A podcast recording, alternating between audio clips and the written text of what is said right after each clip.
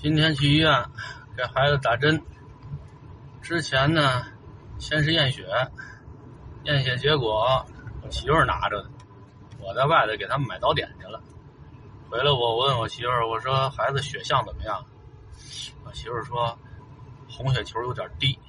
我当时就没好气儿的跟我们家孩子说，我说就你不好好吃饭啊，一口肉都不吃。这两天他妈好像做饭做出点心得来了。在孩子的不停的鼓励下，他妈很有成就感，当时就替孩子找了个理由，啊，那是因为爸爸做的不好吃，啊，这要是妈妈做的，我们就爱吃了。太好了！我听我媳妇说了这话之后，哎呀，高兴死我了。如果我们家孩子要天天表扬他妈，让他妈养成一个视烹饪如命的这么一种好习惯。那以后我可以在家里当甩手掌柜的，哪怕甩一个月的手也好嘛。本来我还幻想着这波疫情过去了，这孩子还能上两天幼儿园呢。呃，因为新闻上说了，幼儿园呢是七月四号开园，小学是六月二十七号。我想七月四号到七月十五号，这中间虽然没几天，那也比一天没有强啊。把孩子送到那儿去。家里大人休息休息，我们家孩子很喜欢吃幼儿园食堂的饭菜。嘿，因为我们家孩子今年是大班毕业班，所以提前放假啊，或者叫做提前结业，可能小班、中班还能回去上两天课。像我们这大班的啊，马上该入学的，您就甭惦记在那耗着。所以今天在医院打完针之后，他妈赶快开着车，带着他去幼儿园拿他的小被子、小褥子。我们家这被子、褥子利用率真是不高，扔在幼儿园里头就跟道具似的。我估计和他一个班的小朋友在脑子里啊，也不会有我们家孩子太深的印象。嗯，最多就是以后长大了一问，说我们班有一个小朋友。很少见他，老请假，这一年也见不着两回。唉，有时候我和我媳妇儿无聊的时候，特愿意畅想孩子的未来。你说以后我们家孩子有没有可能在在某个领域当个领军人物，或者当个杰出人物、优秀人物？你甭管说是成为一个知名的画家、舞蹈家、美食家。咱好歹也算个成功人士，老聊这个话题。那天我和他妈躺在炕上，正聊，说以后啊，给他找个太极拳的名师，啊，让他练练太极拳去。这样呢，可以强身健体，既可以有利于身体的康复，又可以继承中国的武术文化。啊，想的挺好，以后也保不齐以后我们大了就成为一个太极拳大师呢，武术名家。我们俩这儿正憧憬未来呢，就听我们家孩子喊：“爸爸，我要撒尿。”我说：“去，自己尿去。”外头黑，我害怕。哎，这一下我们两口子都清醒了。那这个估计成不了武术大师，褥子大师差不多能把这褥子尿湿一大片没问题。就这胆儿，学什么武术？最多当个厨子。包个包子，切个面条就完了。这成功人士吧，不是是个人你就能当的。第一，你得有那个命；第二，你得受得了那罪。连孔乙己都知道，天将降大任于世人也，必先啊这个这个，那个那个，忘了怎么背了。苦其心志，劳其筋骨，饿其体肤，最后您才能成功的。您躺炕上。啊，爹妈替你一想，啊，最多自己使使劲，啊，也躺在旁边使劲想想，啊，您就成功了。琢磨什么呢？另外，这人一旦成功之后，你守得住守不住，怎么守？这也是学问，有的时候也得靠命。啊，你看现在有多少名人，啊，爬的挺高，啊因为点什么事儿，一下翻车了，这粉丝量。一下就从几百万、上千万啊，跌到几千个、十几个。有的时候未必是你自己做的不好啊，未必是你自己伪装的不好，可能来自于你身边的人。咱中国有句老话嘛，叫“交友不慎”，有的是闺蜜、朋友，还有的呢是妻子儿女啊，小姨子、大姨子、小姑子、大姑子、大伯子、小舅子。你看多少当官的出事儿，都是从这些人开始查的啊。本来这当官的官声不错，隐藏的挺好的，啊，因为儿子犯了什么事儿，啊，媳妇儿收的什么礼。或者是哪个女明星，啊，女主持人，啊，女网红，把她给买的名牌包包拿到网上晒炫富，一下就现了原形了。有可能不经意的一点小事儿就连累了你。你还别说是普通的大人物，像什么县长啊，啊，老艺术家呀，老歌唱家呀，前任韩国女总统怎么着啊？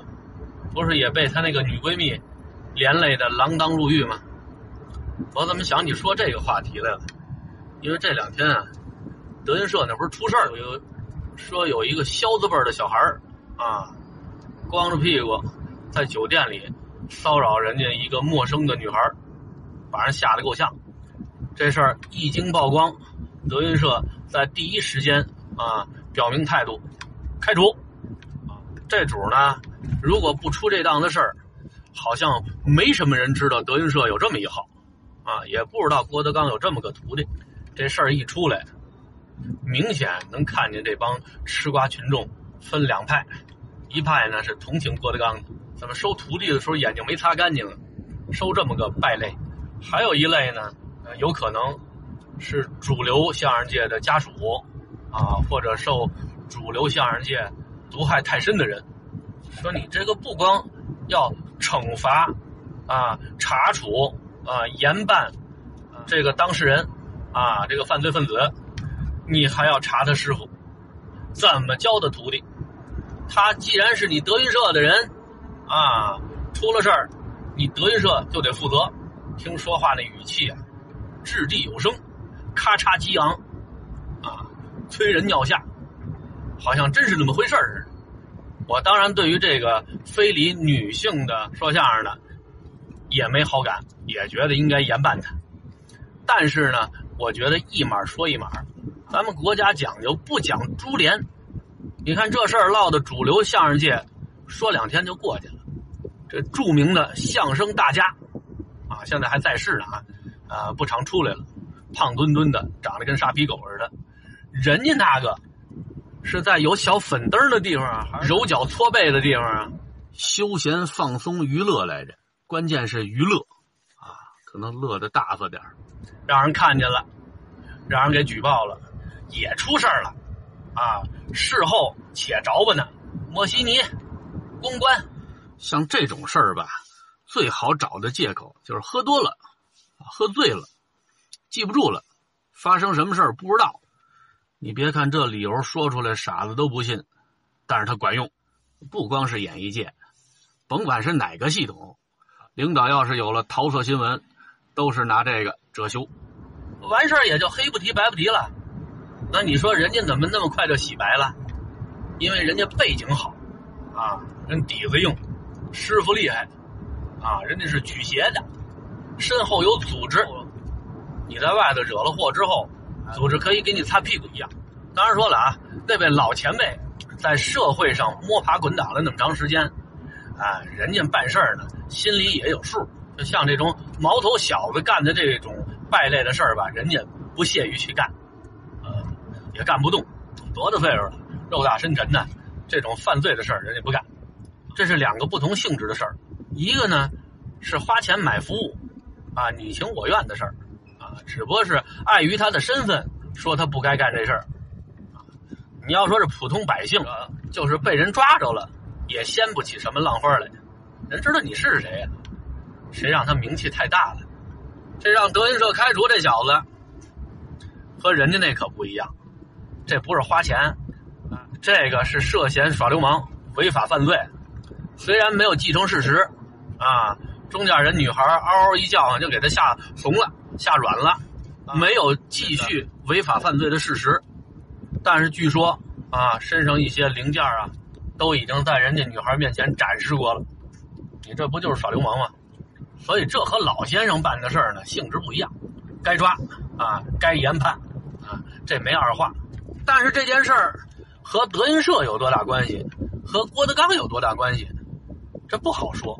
你看现在有好多啊，甚至他都没有收徒弟的资格的主，就因为自己这爸爸是相声界的泰斗啊，自己洗洗脸，这也敢出来收徒弟啊，买点假名牌啊，养个女徒弟，这事儿也都干得出来。你像那样的主收徒弟是为了什么呀？挣钱，自己也想当泰斗，真没那本事。你以为穿件长袍你就是说相声的了？你不会说相声，你就没法吃这碗饭，吃不了这碗饭，你就挣不了相声的钱，这不是很尴尬吗？于是呢，收徒是一个来钱快的捷径。白收你们这帮徒弟，你们拜我为师，为的是要相声家族里的这个辈分，我也没什么能耐教你们，哎，你们也没惦记从我这儿学什么能耐，啊，说白了，你给我钱，啊。就可以对外以我徒弟的身份招摇撞骗了，这时候你出去骗吧，比较有底气，啊，确实，我摆过支，拜过师，学没学东西，那另说了。你说就这样的货，收的徒弟就都是好种吗？也未必。但是甭管好不好，人家没表现出来，人家没让人抓着，人家没违法犯罪，这就是给当师傅的露脸。正所谓林子大了，什么鸟都有，啊，郭德纲收的徒弟呢，数量也是太多了，而且他这徒弟里头鱼龙混杂，出类似的事儿呢，不是一起两起的。之前号称还有个胖子，在台上就拉着人家女观众的手，没完没了的拉着，啊，还摸人手，也确实有自己的一帮拥趸，这主长得跟猪头小队长似的，啊，叫什么我忘了。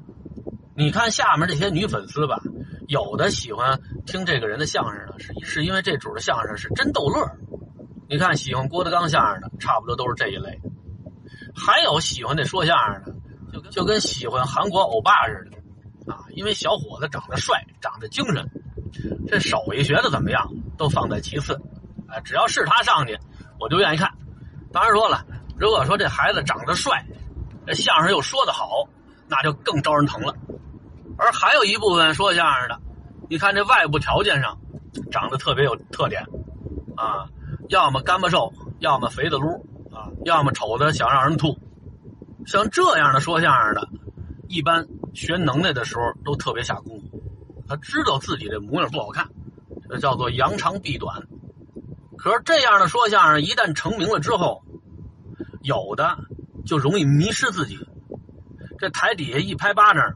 啊，一叫好，他就觉得下面的人是在肯定自己艺术造诣的同时，啊，还喜欢自己这个人。这些人可见是平时照镜子的次数太少了。你也不看看您长这模样，人家可能喜欢你这人吗？这就跟人们看《西游记》的时候，从性格上，许多人更喜欢猪八戒。为什么呀？他逗乐，傻乎乎的，啊，长得跟丑八怪似的。你说哪个漂亮的女孩子看完《西游记》之后，能生发出一种想嫁给猪八戒的冲动啊？或者说想和猪八戒发生一段啊没羞没臊的啥啥事儿来？那不可能的，只是因为他好玩啊，他逗乐而那些说相声的，他就混淆了，人家一拍巴掌就觉得，嗯，他是不是想当我媳妇儿啊？看上我了吧？我要是跟他耍耍流氓，是不是人家会很高兴的呀？这就是日本的爱情动作片看的太多了，出不来了，老觉得自己是里面的男一号。我觉得德云社这种事儿如果发生的太多了吧，就会越来越向主流相声界靠拢了。这郭德纲呢爱财，他的这帮徒弟里头真是有几个跟他学能耐的时候挺用心的，啊，能感觉出来。